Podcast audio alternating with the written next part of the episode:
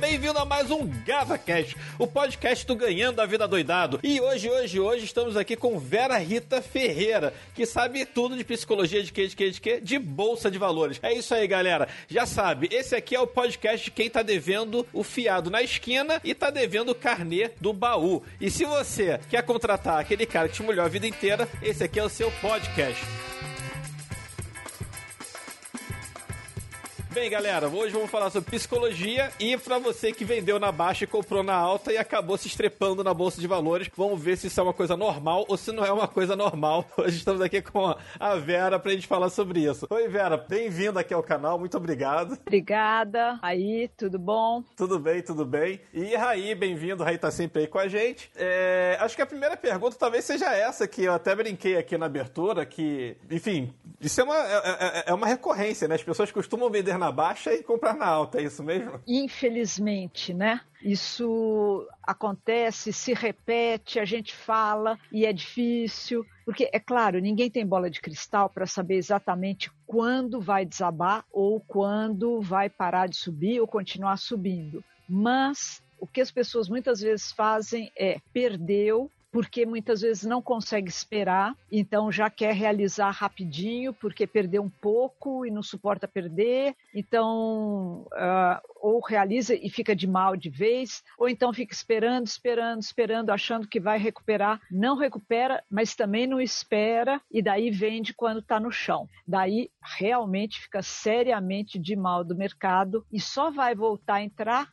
quando estiver bombando outra vez e tem pouca possibilidade de ganhos naquele momento, né? É complicado. Você fala muito de psicologia econômica, né? Tipo, Isso, psicologia econômica. Até o pessoal que está ouvindo a gente entender o que, que é, o que, que seria psicologia econômica e quais são os campos de estudo da, da psicologia econômica. Psicologia econômica é um campo que já existe há mais de 100 anos, há quase 140 anos, e, e que foi primeiro concebido por um jurista francês que achava que os fenômenos econômicos eram complexos demais para serem estudados apenas pela economia, que precisava também um olhar da psicologia para entender o comportamento das pessoas. Então, psicologia econômica estuda comportamento econômico, que não é só dinheiro, é todas as decisões econômicas que envolvam recursos finitos como também tempo, atenção, autocontrole, recursos naturais, a própria vida, além do dinheiro e a tomada de decisão mais especificamente. Então, a gente tem várias linhas de pesquisa. Uma delas são as finanças comportamentais, que daí é mais voltado para os estudos do mercado financeiro. Psicologia econômica é a mesma coisa, praticamente, que economia comportamental que está mais na moda esse, essa expressão. É isso que eu ia falar. Esse é um termo que está todo mundo falando em, em, em, economia comportamental. Que tem 100 anos menos do que a psicologia econômica. Mas como começou nos Estados Unidos, tudo que começa lá parece que nunca antes na história da Via Láctea tinha acontecido nada. Então, na verdade, a psicologia econômica já está no pedaço há 500 anos. Não, 140 só. Doutora Vera, é, então, é, seria assim, é, você conseguiria ajudar, por exemplo, de uma questão aqui que eu, que eu tenho, é que às vezes eu me apaixono muito pelas minhas estratégias, pelas minhas, pelos meus papéis e etc. É, é, é, natural que nós buscamos informações que concordam com essa linha de pensamento do que a gente acredita. Vamos supor que eu fico, eu falo aqui, pô, aqui recorrente esse meu, meu comentário no canal, que sempre que a ação vira piada é momento de ser comprada tá? Que é o momento que ela tá na lama, que tipo, que os, os canhões estão explodindo. Só que assim, por eu acreditar muito nisso, eu busco muita validação dessa minha opinião. Tipo, é porque eu sou apaixonado por essa opinião, entendeu? A, a psicologia econômica consegue explicar algum tipo desse fenômeno? Deixa eu primeiro perguntar para você, essa estratégia funciona para você? É, é, é, Mais ou menos! Enfim, né? Ainda estamos testando. Sim e não, sim e não. Ainda estamos testando. Falando um pouco do que o Raio falou, é, eu não sei se foi. Obviamente você deve conhecer o Alexander Elder, que acho que também é, psicó, é, é psicólogo, se eu não me engano. É um psicólogo russo que ficou rico na Bolsa de Valores. É... E assim, tem, sei lá, várias publicações e tudo mais. Eu não sei, posso estar enganado, não sei se foi ele, mas acho que é ele que fala que se você olhasse historicamente a capa de 10 revistas, é, referências de economia, se mais de sete estivessem falando que a economia estava maravilhosa e você vendesse, e sempre que tivesse falando, mais de sete estiverem falando que a economia está horrível e você tivesse comprado, você teria saído no lucro nessa história. Acho que tem um pouco com o que o Rei falou de quando uma ação vira uma piada, é tipo todo mundo fala, ah, é uma piada, e aí você sempre vê essa ação depois subindo no final das contas. Né? É, aí tem duas coisas. Tem a situação mesmo, quer dizer, quando uma ação está mais em baixa, existe sempre potencialmente a possibilidade dela ter mais espaço para subir. Agora, com relação a ter essa estratégia e ser apaixonado por ela, a questão de ser apaixonado é que pode às vezes complicar, porque a gente tem uma coisa que chama efeito posse, que a gente acha que tudo que é nosso vale mais e a gente tem muita dificuldade de abrir mão. Então, a gente se apaixona sim pelas nossas coisas, pelas nossas ideias, por nós mesmos e até certo ponto isso é muito saudável, é autoestima também. Agora, tem que sempre conferir a questão da autoconfiança. Isso, o nosso grande guru, que é o Daniel Kahneman, o psicólogo que ganhou o Prêmio Nobel de Economia em 2002, ele bate muito na tecla do otimismo exagerado e da autoconfiança exagerada. E ele diz que esses dois elementos podem pôr tudo a perder. Então, é bom a pessoa não se empolgar demais com as próprias ideias. Se não cai nisso que você, acho que começou a falar, que você fica buscando a validação dessa sua estratégia, que isso chama viés de confirmação, que é uma coisa assim, eu só acredito naquilo que eu já acredito. Então, se vier me, me questionando, desafiando as minhas crenças, meus valores, minhas expectativas, eu não quero nem saber. E que eu chamo de semáforo emocional, que é como se tivesse um, um semáforo na nossa cabeça que acende a luz vermelha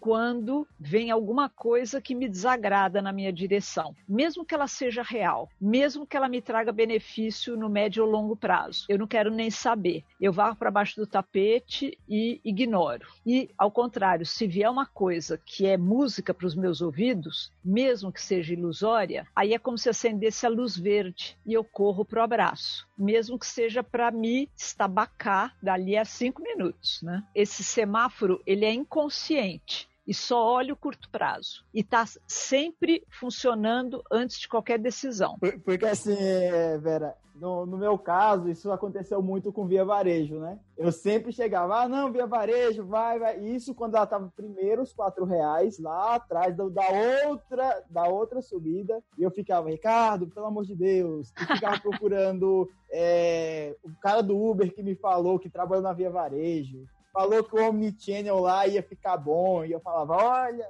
Aí quando subiu, né, porque uma hora sobe.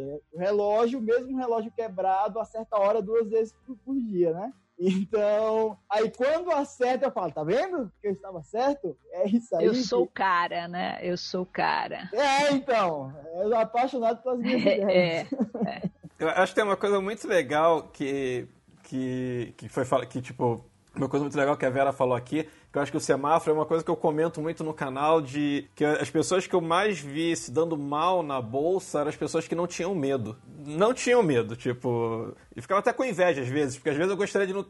Eu sou meio medroso. Eu gostaria às vezes de, de não ter medo. Ah, que nem... A gente aqui tem, tem a hashtag bundinha na parede, né, É, o hashtag bundinha na parede. Quando a gente morde, por exemplo, essa alta mesmo, eu, eu não tô ganhando tanto dinheiro assim porque eu não peguei essa alta. Fiquei com medo, mas também não perdi, também não comprei lá. também não tinha comprado lá em cima. Não, o medo é um aliado. A gente é, sobreviveu como espécie até agora, uma das razões é por ter medo. Aqueles indivíduos, nossos ancestrais, que se arriscaram mais, que se jogaram na frente do tigre e tudo mais, dançaram e não passaram os genes adiante. Bom, e sem falar que é interessante ter alguma diversificação também nos investimentos para poder fazer um hedge para poder estar tá protegido de alguma forma, né? Sim, e uma coisa que eu queria saber, por exemplo, também foi, foi, um sentimento que eu e alguns amigos sentiram, assim, é, a maior parte dos meus amigos não são buy and hold, eles não seguram posição, a gente realmente faz day trade, e geralmente quando dá algum prejuízo, tá, a gente para, a estratégia para de funcionar, a gente tem, esse, essa, a gente tem essa consciência de não devolver o lucro inteiro, enfim, é, para ali, não vamos, não precisa se arriscar tanto, mas uh, esse ano é um ano que, tipo assim, apesar de ter 12, 13, 15 anos de bolsa, enfim, ter feito minha vida em bolsa e tudo mais, você pega qualquer pessoa que começou há um ano atrás e virou Warren Buffett. Tipo assim, chega para mim, assim, tá com resultado infinitamente melhor que o meu e ainda fica jogando, fica jogando na cara. E aí o sentimento que a gente tem, assim, até eu conversar com os meus amigos, o sentimento que eu tinha era péssimo. Tipo assim, não perdi dinheiro, mas ganhando muito, vendo a ação subindo 100, 200% depois da, de março, você fica meio mal, né? Assim, eu fiquei, eu fiquei, eu fiquei com esse sentimento um pouco mal. Melhorei quando conversei com os outros amigos que chamam day trader e todo mundo tava meio, você vê que tava todo mundo na mesma situação. É, como é que faz para lidar? Isso é normal mesmo? Como é que faz para lidar com isso? Bom, aí a controvérsia, né? Porque eu também acho que é mais interessante e num mercado mais maduro o que a gente vê é buy and hold. O próprio Warren Buffett, que aliás tem aquela frase célebre atribuída a ele, que é: para se dar bem no mercado financeiro, você pode ter QI de 30, sendo que o QI médio seria 90 a 110, né? Então 30 é ruim demais. Mas o importante é você conseguir administrar os seus impulsos. Então, que eu acho que é muito isso. E ele, aliás, para citá-lo mais uma vez, ele que fala aquela coisa, né? Quando a maré está alta, todo mundo é o mago das finanças. Quando a maré baixa, você vê quem estava nadando pelado. Então, Sim, tem que ver é como é que a coisa fica na hora que, né? Porque senão, uh, eu, eu não sei. Agora em março, o que eu vi foi que derreteu feio e não voltou, não voltou tudo. Para mim, pelo menos, no meu pequeno fundo lá, não voltou, não. É, que eu vejo de ação, de ação pura, vejo Petrobras de 11, a Petrobras estava 30, mas de 11 a 23 já. É, assim, várias ações de, assim, mas aí quem foi que pegou também nesse fundo, né? Assim, aí tem que ter a bola de cristal, acho. Mas é, você vê, eu vi muita gente ganhando dinheiro, virando o mago da coisa toda, mas é, eu acho que é um pouco ilusão. É, eu acho que foi bem o que você falou agora. Tipo, quando a maré baixar, a gente vai ver quem, quem tava nadando pelado e quem não tava, porque isso não é. Não, não parece ser uma coisa normal. É, a gente está vivendo tempos extraordinários em todos os sentidos, né? Então, Muita gente fala que tem um descolamento da bolsa nesse momento em relação à, à realidade.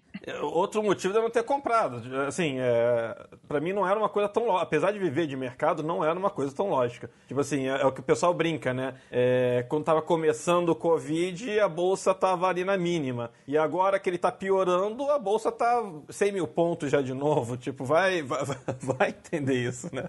É, doutora Vera, nesse, nesse período, principalmente no pós-carnaval, né? Nós aqui no canal tomamos um loss muito grande no, no, carnaval. A gente fez uma brincadeira infeliz, que foi uma bolsa, uma carteira do carnaval, né? Tinha umas meninas lá vestidas é, com papéis de ações. Elas fizeram uma fantasia, tipo, vestido de frio, de azul, e fizeram uma foto que viralizou na internet. Então, o, o Ricardo teve a maravilhosa ideia de comprar essas ações baseadas nessa foto. Fazer um vídeo, né? Claro, conteúdo.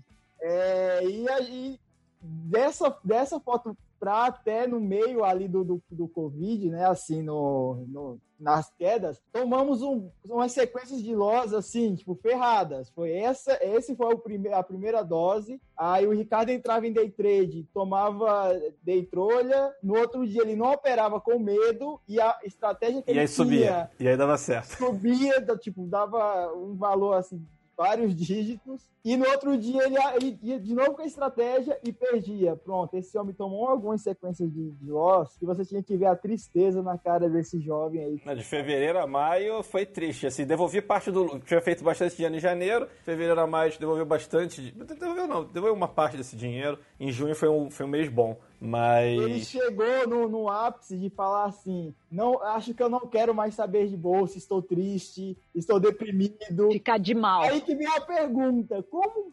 conformar-se com uma sequência de loss. Só complementando que o Raí falou isso, que ele viveu, eu e o Raí se conhece há pouco tempo. Foi o que eu falei, eu tô na bolsa há 15 anos. E essa situação aconteceu pelo menos umas 10. Que eu falo, ah, vou.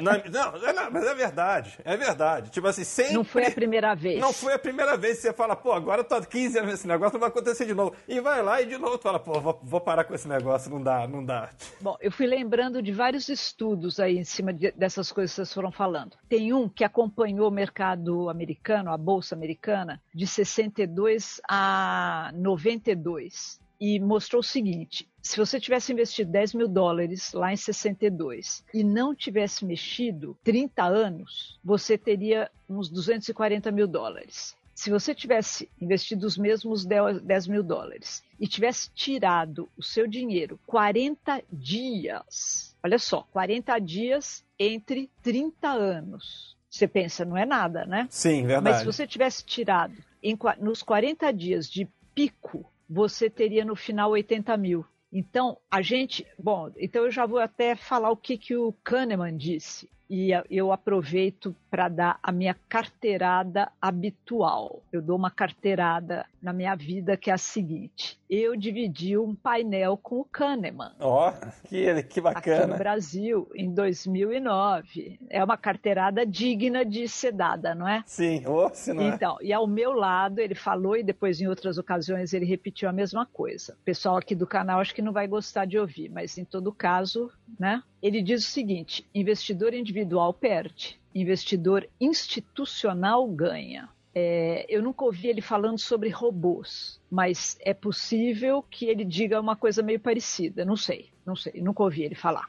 Mas eu já ouvi traders dizendo: eu tenho uns robozinhos, eu faço uns robozinhos lá. Eu tenho, conheço um trader que é de TI também, então ele monta os robozinhos dele. E eu pergunto: quem ganha mais? Ele fala: se eu não mexer, se eu não interferir no robô, é o robô. Mas quando vai chegando, né? Eu pus lá um stop gain, por exemplo, e eu falo, não, vai mais um pouco. Ou um stop loss, não, vai mais um pouco. Se eu não respeitar o que eu mesmo programei para o robô, entro pelo cano. Isso acontece aqui também. assim, eu, tenho, eu, tenho, eu, tenho, eu tenho, já criei acho que uns 10 algoritmos, assim, vários morreram nessa história. E um foi esse que o Ray falou, em fevereiro ali. Em fevereiro, estava trabalhando alavancado, deu, deu, um baita, deu um baita prejuízo no penúltimo dia. Aí, que acontece? Você vai lá e mexe no robô. Você desabilita o robô. No dia seguinte, ela para ter sido um belo game. E acho que corrobora também com que o Peter Lynch, né, que acho que foi um dos administradores maiores, enfim, dos maiores rentabilidade de fundo que teve aí na, no mundo, o Peter Lynch fala, é, já falou também abertamente, acho que o pessoal que é, faz gestão de fundo, né, que apesar do fundo dele e outros terem sido extremamente ganhadores, acho que ele performou 23 ou 29% ao ano durante 15 anos ou 20 anos, é, a maior parte dos cotistas saiu no prejuízo, que era aquela, é, foi o início da, que a pessoa não é um buy and hold, ela compra, ah, fica sabendo do fundo, compra na alta, não aguenta levar, aí vê o fundo caindo 10, 20% e acaba saindo na, no prejuízo, apesar apesar do fundo, quem, quem botou 10 mil dólares lá, acho que teria 300 e poucos mil dólares hoje em dia, alguma coisa do tipo. Então, porque nós temos o, que é chamado de aversão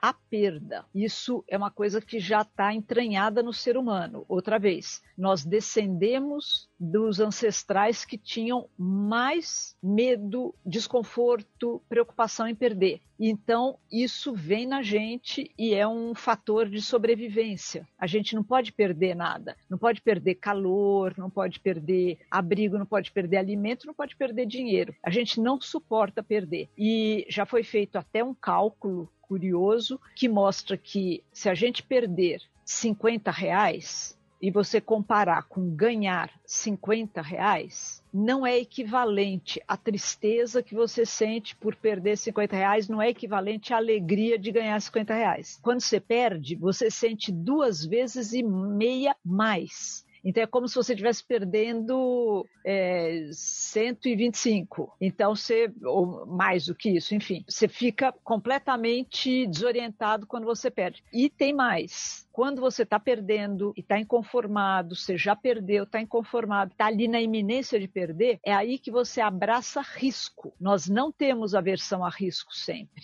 Quando a gente está diante de, uma, de um ganho certo, a gente tem aversão a risco Mas quando você está numa condição de perda, você corre para o risco com a ideia vã de recuperar. É na hora que você virou um apostador. Exatamente. Você quer recuperar, é que nem o cara no cassino, mesma coisa. Como é que a gente faz para evitar isso? Existe alguma, algum método, alguma dica?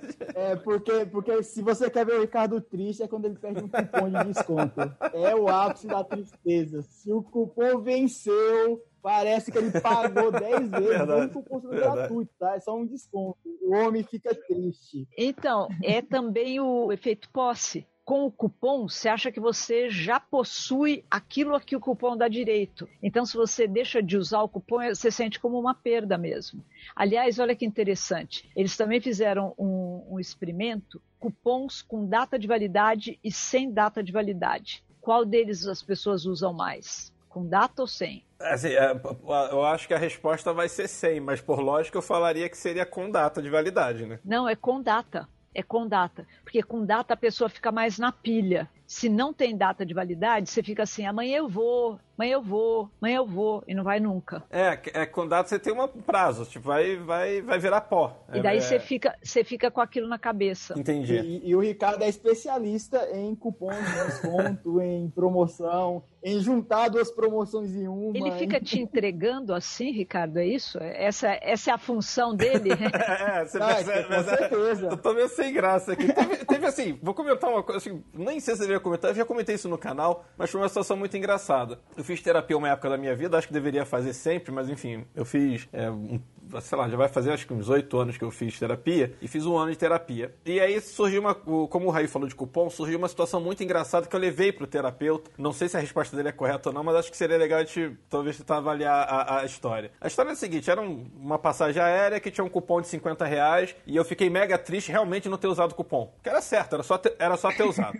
e aí, no mesmo momento, eu falo pra ele, pô, mas é. Sei lá, tava comprado numa ação, num day trade, eu ia vender, eu coloquei o valor errado da ação. Assim, em vez de 37, coloquei 36. E isso me deu um prejuízo de R$ 2.500, alguma coisa do tipo. E eu, mas a situação que para mim que foi que eu passei para ele foi tipo, por que, que o cupom me deixa extremamente chateado e os 2.500, apesar de ter sido um erro meu, eu levei de boa. A resposta dele foi, ele achou ótimo, ele falou, Ricardo, acho isso ótimo. É, você consegue separar é, o seu trabalho, que você entende que tem risco, enfim, é, de valores e tudo mais, você já, tem, já sabe que tem um risco operacional embutido e tudo mais e tal. E o cupom é uma coisa que está fora dessa, é, desse ambiente. Enfim, eu sei que eu me senti bem com a resposta dele, não sei se, se, se, se, isso faz sentido ou não. Não, acho interessante, acho interessante o que ele disse, sim. Eu ia dizer inicialmente que você nomeou cada um dos dois de um jeito diferente. Então, o cupom era um ganho certo, que estava praticamente na sua mão. 50 reais.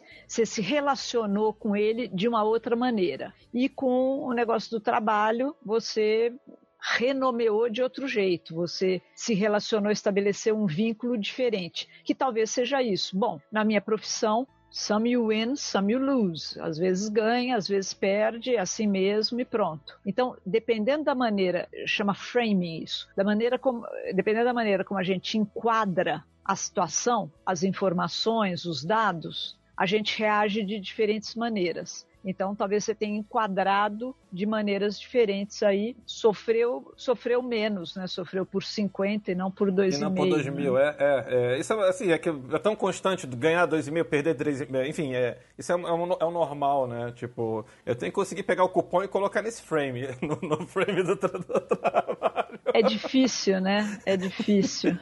mais, uma, mais uma de bastidores aí. É porque aí os seguidores não viram o tanto que o Ricardo encheu meu saco porque eu gastei 20 reais a mais no microfone. Meu Deus do céu, foi um mês ele lembrando toda vez. É, se não tivesse gastado aqueles 20 a mais no microfone. Chama contabilidade mental isso. que faz a gente, por exemplo, ir atrás. Se você vai comprar uma caneta que custa 20 reais e você vai na papelaria, estão cobrando 30, você acha aquilo um desaforo completo e você vai atrás de outra papelaria, pelo menos na pandemia, antes da pandemia a gente ia, agora não, mas você vai atrás para achar uma caneta de 20 reais, que é o preço justo. Agora, você vai comprar um carro, você vai dar bola para uma diferença de 10 reais? Nenhuma. Mas Na economia tradicional, eles dizem 10 reais são 10 reais, então você deveria ter a mesma reação. Mas nós somos seres humanos, então a gente faz outras coisas diferentes do que a economia tradicional diz. Dinheiro na mão é vendaval.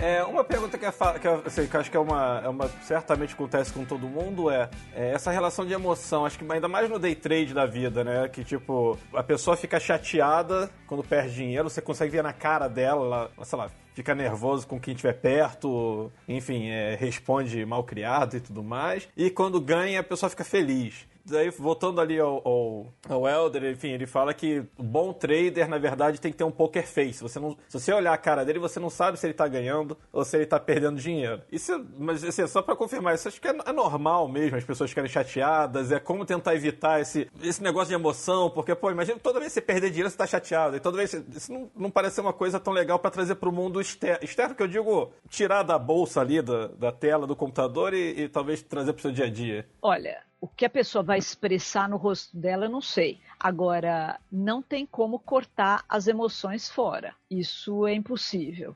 As emoções são o nosso, a nossa essência, o nosso extrato. Então, não existe, aliás, não existe ninguém que seja absolutamente frio. Eu sempre brinco, se eu encontrar alguém que diz eu sou frio, nada me abala, eu vou sair correndo, porque na hora que essa pessoa estourar, você sai de baixo porque sai na página policial. Então, é, não tem como. O mais interessante é a gente integrar as emoções junto com a nossa parte racional, que é muito mais frágil. A emoção é muito mais poderosa. Então, ficou chateado? Bom, fiquei chateado. Agora, respira fundo, faz uma meditação, vira a chavinha, vira a chavinha até certo ponto, mas não vai ficar, vou ficar remoendo, remoendo, remoendo, isso é muito chato. Vai para a vida. Agora, eu não sei, poker face, não sei. Não sei se é o caso. Não, não vejo isso, não vejo isso. Porque realmente as emoções têm um domínio sobre o nosso comportamento a gente tem um verniz de civilização. Arranhou um pouco, sai o uga-uga debaixo daquilo. Bem, já, já percebi também, até pela, pela sua experiência, que assim, você já comentou no início que acho que você apoia muito mais o buy and hold, a pessoa que coloca nas empresas segura por um prazo maior e tudo mais, do que do que alguém que tipo fica fazendo day trade, saiu uma já deve ter ficado sabendo da pesquisa da pessoal da FGV, da GV, da GV que era para BMF, não é o mercado que eu atuo. Eu atuo mais em. Apesar de ser day trade também, mas é, mais em ações. É, onde fala que 94, 95% das pessoas tem prejuízo no day trade é, no mercado futuro. É para ficar meio meio de boquiaberto com esse negócio. É do Bruno Giovanetti, essa? É, ele mesmo. Era ele, mas outra são duas pessoas, se eu não me engano. Um deles é o Bruno Giovanetti, exatamente. Então, é, eu lembro dele apresentar lá na, na conferência da CVM. Eu fui do, do núcleo de estudos comportamentais da CVM que existiu desde 2014, eu, eu fui membro fundador, digamos, até, até o fim de 18. E foi nessa conferência que ele apresentou a pesquisa. Eu lembro dele falar que o lucro líquido médio era de 60 reais por dia, mas isso era o bruto, sem contar a taxa, imposto e tudo mais. Eu acho difícil a pessoa realmente ganhar muito dinheiro, mas não sei, né? O pessoal diz que ganha. A gente, o pessoal diz tanta coisa também, né? É, eu acho que aí acho que assim, é uma coisa que nenhuma corretora vai querer fazer, mas por mim é, essas informações deveriam ser públicas, não das pessoas perdendo dinheiro, mas talvez um, um percentual do tipo, ó, é, tantos por cento ganhadores e tantos por cento perdedores. Enfim, parece uma coisa mais justa que assim é. E, e também diferenciar, né, Ricardo, do, do mercado à vista do futuro, porque às vezes parece que todo day trade opera BMF, entendeu? Eu sinto isso do mercado, das redes sociais, do, dos memes. Parece que a, a pessoal esquece que também tem day trade mercado à vista, e não só BMF. É, eu, mega alavancado. Eu me sinto ET hoje em dia. Quando eu falo que eu, eu mexo mercado à vista, tá no canal. Eu, eu, eu nunca mexi em BMF, apesar de estar 15 anos na bolsa, nunca. É, e é engraçado que as pessoas não. Dá pra, dá pra entender que as pessoas de hoje a grande maioria acaba indo para BMF e aí eu acho, eu não acho bom, não, não é que eu queira jogar BMF aqui, mas é que me parece que elas vão porque elas vão com mil reais, dois mil reais, se alavanca, o BMF é um lugar onde você pode se alavancar mil vezes, quase, 800 vezes, e o cara quer fazer em um dia dobrar o dinheiro dele. E aí eu acho que, assim, é horrível que eu, eu sou o maior apoiador de bolsa de valores. Eu detesto falar em jogar na bolsa e, e, e falar que bolsa é um cassino, né? Mas eu acho que a pessoa que está se alavancando ali para botar mil reais e querer sair com 500 reais num dia, 50% num dia, e onde ele não percebe que se cair 0,1, ele está perdendo o dinheiro inteiro, é uma situação um pouco delicada, assim, tipo, não, eu não sei eu não tenho uma a minha opinião formada é que as pessoas não deveriam se alavancar. Podem Isso. cooperar BMF, mas, Eu mas não se alavancar. Eu concordo. Eu acho se alavancar para investir, eu acho uma loucura. Embora eu sempre faça um disclaimer: finanças na parte técnica não são minha praia. Não. Eu, eu entendo um pouco de funcionamento mental, mas eu sou psicanalista, né? Minha, minha formação original é psicanálise. Faz 26 anos que eu vim para a interface psicologia e economia. 40 que eu estou fazendo a formação na psicanálise. Então, é, eu não, não vou dizer nem, nem arrisco dizer nada sobre nem BMF, nem mercado à vista, nem nada, porque não manjo. Mas eu acho que se alavancar é uma loucura e o que muita gente, às vezes a gente dá palestra tal, e depois vem as pessoas falar: nossa, você vê casos assim muito dramáticos, que perdeu a casa, que perdeu, que no fim a, família toda se desfez porque não conseguia mais recuperar nada. Histórias muito tristes, muito tristes. Teve o caso, assim, a, a- com, certeza, com certeza foi mais de uma pessoa, mas tem um caso famoso no Brasil da pessoa que se, A gente fez um episódio no canal da pessoa que se matou, né? Tipo. Acho que mais de uma, né? É, cê- acho que isso ficou na mídia, saiu uma, mas eu certamente, acho que essa semana, duas semanas atrás, saiu agora outro, alguma pessoa nos Estados Unidos também. Nos Estados assim, Unidos. E, É. enfim, é, é- é estranho. Eu, eu tenho uma opinião sobre isso, na questão. é, não é a mesma coisa de um cara ele ser apostador, tipo, em qualquer coisa, em jogo de baralho, em jogo de dado. Não seria o vício da aposta que fez ele quebrar do que a própria. Eu acho que não necessariamente. Às vezes a pessoa se empolga, principalmente se ela, se ela começar a ganhar, beginner's luck. Se ela começa ganhando, daí ela fala: o céu é o limite, cara. Puta, vou mandar bala, vou pá, pá, pá. Que é um pouco como. Vamos primeiro deixar bem claro. Obviamente, bolsa não tem nada que ver com pirâmide. Não tem nada que ver. Óbvio, óbvio. Eu também defendo muito um amadurecimento do mercado financeiro de renda variável. Acho que é, esse é o caminho também. Tá tudo certo. Mas o comportamento de algumas pessoas que entram na bolsa achando que vão ficar milionárias dali a 15 minutos é parecido com o comportamento de quem entra numa pirâmide, por exemplo, uma pirâmide financeira, também achando que vai ficar rico em 15 minutos. Esse que eu acho que é o problema. E não necessariamente são pessoas que são apostadoras, apostadoras compulsivas, que isso aí é uma minoria, inclusive. Mas eu acho que é, é uma coisa que a pessoa está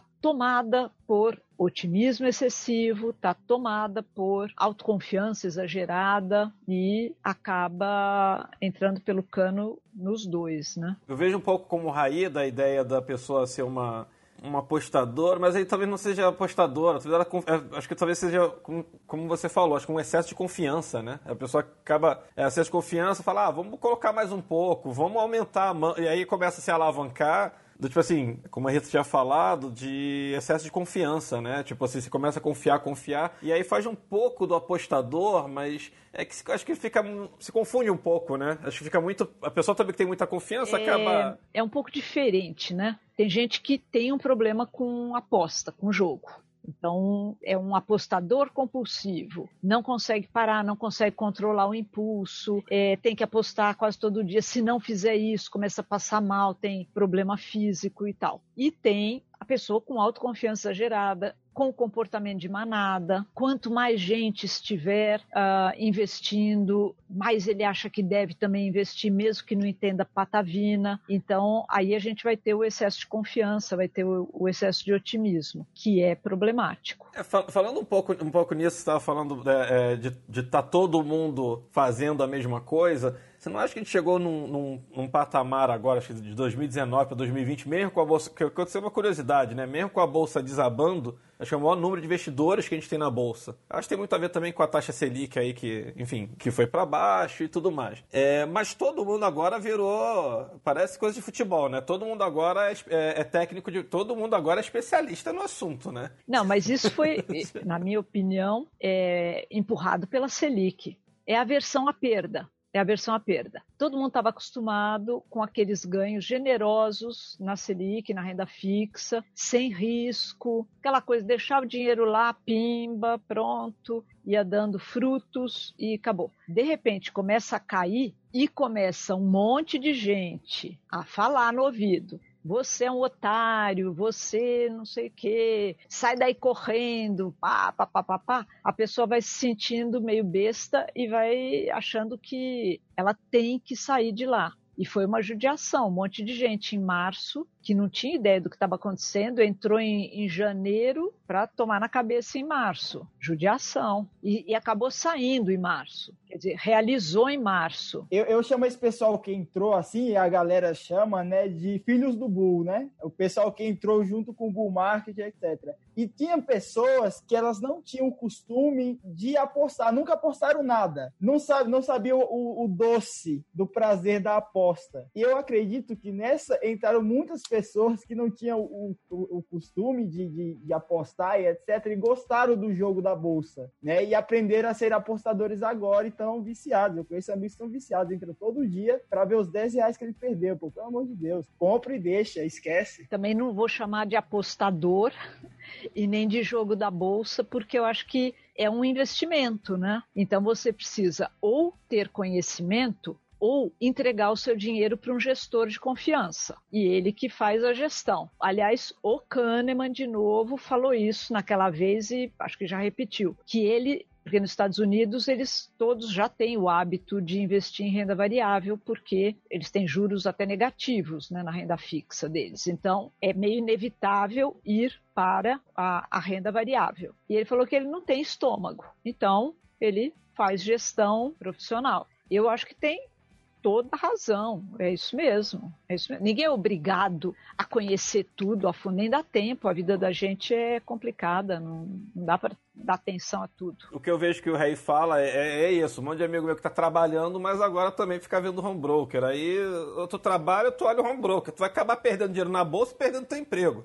Acho que, acho, vai acabar perdendo. E agora tá ruim de perder emprego, hein? Sim, sim, sim. Eu acho que eu já sofri um pouco isso na minha transição. Que minha história, eu, eu, minha mãe teve um problema, teve um câncer, eu volto pro Rio, aí eu abandono tudo aqui em São Paulo foi quando eu comecei na bolsa. Aí outras agências de publicidade me chamaram para trabalhar em publicidade e aí eu fui testar uma que era na época de eleição para eleger prefeito e tal. E foi isso. Pô, fazia o trabalho e tava olhando o home broker. Aí, aí eu falei, não, não dá mais. Aí foi quando eu decidi realmente dar um basta, falar, não, vou ficar só em... Foi ali que eu comecei bolsa mesmo. E é engraçado essa coisa de sonho também, que dá para ver que o pessoal vê lá ali no canal, como outros, outros influenciadores também. É, você cria um sonho que todo mundo vem falando comigo, ah, não, pô, vou abandonar meu emprego e tudo mais. Eu até brinco de, de jogar, de queimar a carteira de trabalho. Mas não é pra levar tão a sério, que as pessoas levam. Não é, não, não é, é tão se fosse mundo. fácil. Não é para todo mundo. Se fosse fácil assim, Tava todo mundo na boa. Milionário. Milionário, exato, exato. E eu queria saber o que você acha, assim, da, da, um caso que eu não sei, talvez seja bom, talvez tenha a ver com medo, na verdade. Aquela pessoa que começou, que nem você falou agora, em, que, que o Raí fala que é o, são os filhos do Bull lá, é, começaram em janeiro, viram o negócio desabando, não aguentaram, é, venderam e acabou. Não querem mais saber de bolsa. Tipo assim, que também. Mas vão entrar de novo, né? Quando tiver bem alto. Será? Essa é a minha, essa é a minha questão. Será que essa pessoa entra de novo? Eu não sei. Ou... Pode ser que não na primeira alta, nem na segunda, mas acaba entrando. Porque, bom, aí que tá. Vai saber o que vai acontecer nesse país, né? E então, se a Selic começar a subir outra vez, reflui, eu acho, né? Agora, se se mantiver dessa forma, eu acho que mais, principalmente mais jovens, né? Porque a bolsa é interessante, principalmente quando a pessoa é jovem, porque daí vai ter tempo de formar a carteira ao longo do tempo, de preferência nessa estratégia de buy and hold, para lá no fim poder tirar. Eu tenho um, um amigo americano que tem quase 70 anos, e como todos lá, metade dos recursos, pelo menos, está em renda variável. E na, na crise de 2008, ele, ele contou que ficou completamente aflito, fez um monte de besteira e depois disso ele contratou uma gestora para fazer a administração. Ele paga a gestora e e daí nem fica olhando, né? Que, aliás, o Kahneman e o Tversky, que era o outro psicólogo colega dele, eles recomendam lá para os Estados Unidos. Também não, não vou dizer que é para fazer igualzinho aqui no Brasil, porque nós temos todas as nossas instabilidades extraordinárias, né? Mas nos Estados Unidos eles recomendam a não olhar para a carteira dois anos, um tempão não ficar nessa pilha de olhar toda hora que você vai fazer besteira. O Kahneman fala uma coisa engraçada, ele fala assim: quanto mais ideias os homens homens, homens sexo masculino. Quanto mais ideias os homens têm, mais dinheiro eles perdem. Porque fica querendo pular de galho em galho e tal. Daí ele, numa das apresentações, ele brincou. Eu não sei quantas ideias as mulheres têm, mas pelo menos elas não agem em cima das ideias. Então, no longo prazo, as mulheres têm retornos melhores. Acho que você tocou num ponto que eu acho uma pergunta muito, muito interessante. Mas se existe algum motivo de ter tanta poucas mulheres na Bolsa de Valores. Acho que aqui a gente tem 23% de CP, dos CPF é, são de mulheres. E outro fato interessante, se você pegar um tempo atrás, se pegasse o índice Bovespa inteiro, tá, 80 e poucas ações, 80 e poucas empresas, nenhum CEO, o, o presidente das empresas, eram mulheres, eram todos homens. Queria, enfim, ver o que... Essa é a história da nossa opressão, né? As mulheres só entraram no mundo do trabalho e, consequentemente, começaram a ter o próprio dinheiro Pedro. Anteontem, na Segunda Guerra Mundial. Então, é meio inevitável que exista esse gap, essa defasagem monumental. Agora, aguardem-nos, porque as mulheres estão cada vez mais né,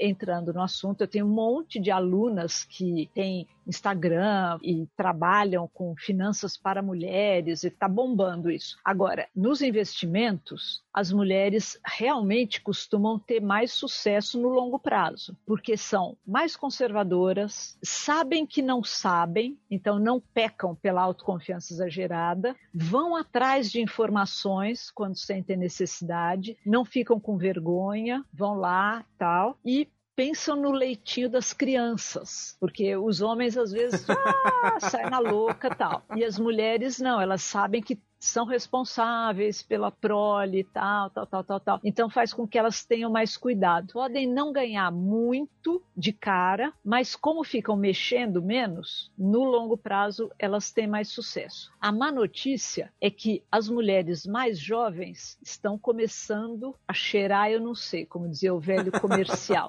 mas estão começando a investir como homens, né? Então já começa a ter mais autoconfiança, meu taco, não sei o que tal. Vamos ver o que, que vai acontecer. Alavancar, fazer day trade. Alavancar, puta. Espero que cuidem-se mais. Acho que falta um pouco de amadurecimento, não só pela questão da. da não, não, das mulheres em si, que eu digo, agora cortando um pouco, mas amadurecimento que eu digo, o mercado brasileiro ainda. Eu não, eu não tenho referência de mercado lá fora, mas assim, as referências que eu tenho, dá para perceber que a gente tem um gap também aqui no Brasil, que é isso. Hoje todo, eu só ouço as pessoas querendo ir para a BMF, só ouço as pessoas querendo fazer day trade. Assim, é, a, a exceção é o, o buy and hold, a exceção é procurar um gestor, que seja. Eu achei muito interessante que você falou agora, de, de não olhar o, o, o os investimentos durante dois anos. Isso não existe. Aqui, mesmo que você estiver num fundo, você fica olhando ali de 15, 15 minutos, sabe? Mas aí que, que cai naquilo que o Kahneman diz. Quanto mais ideias tem, mais besteira faz. Entendi. Porque daí fala, ah, então eu vou bater o mercado, eu vou fazer não sei o quê.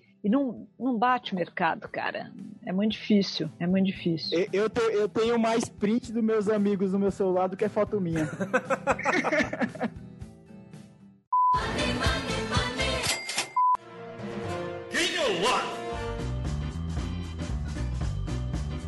Bem, galera, vamos, vamos terminar aqui. Agora vamos para o Gain or Loss. Como é que funciona, Rita? No, God, please, no! Vera. Rita não, é Vera. Vera. É, e aí o Gain or Loss é isso. Se você acha legal, você fala gain. Se você acha ruim, tu fala loss. Vamos lá, Raí, tem alguma coisa pro Ganhou Lois hoje? Day trade. Pra mim é Loss. Alavancagem. Loss. Paulo Guedes. Não aparece a cara, não, da Não. pessoa, né? Não. É, então, então, então, melhor.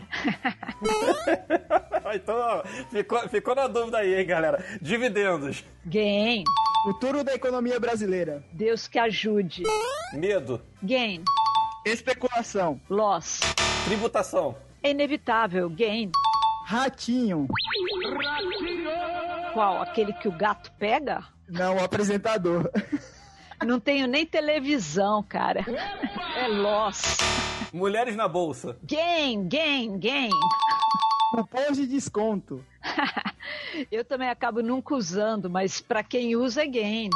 Bem, galera, esse foi o nosso Gameológico com a doutora Vera.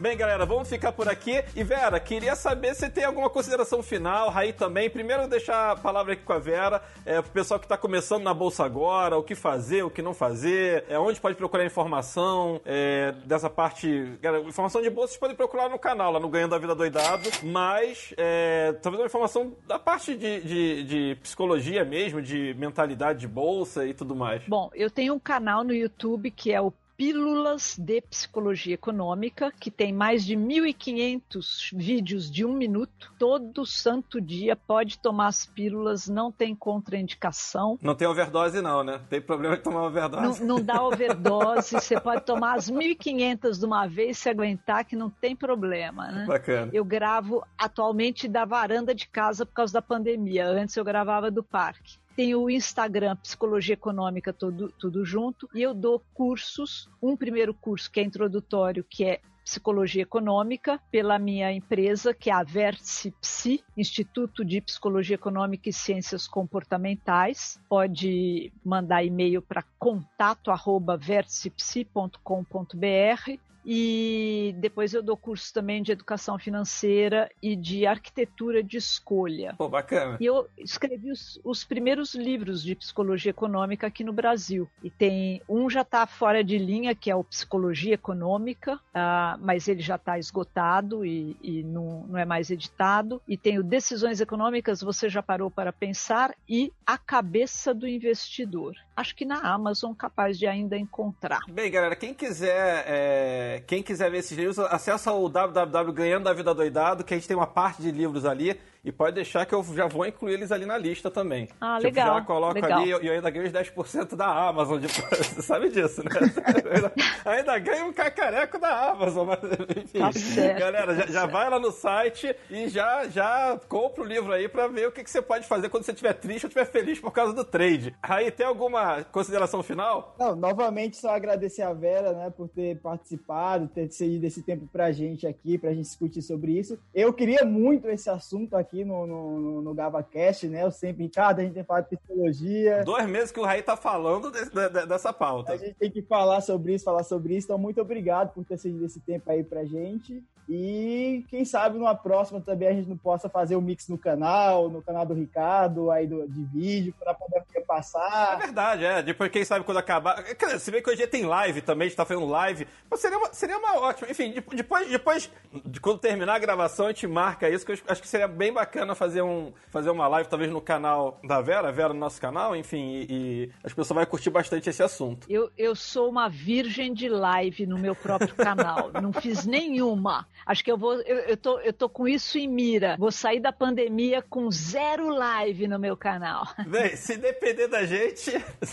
Só para Vai ter uma contrariar. live. vai ter uma live. Vai- deixar de ser a virgem da live, não tem problema não. Bem, galera, muito obrigado pela audiência. Você já sabe, ó, só acessar nossas mídias sociais Ganhando da Vida Doidado, canal Ganhando da Vida Doidado e meu Instagram, Ricardo Brasil Lopes. E por hoje, vocês já sabem, pregão encerrado. Uhul, yeah!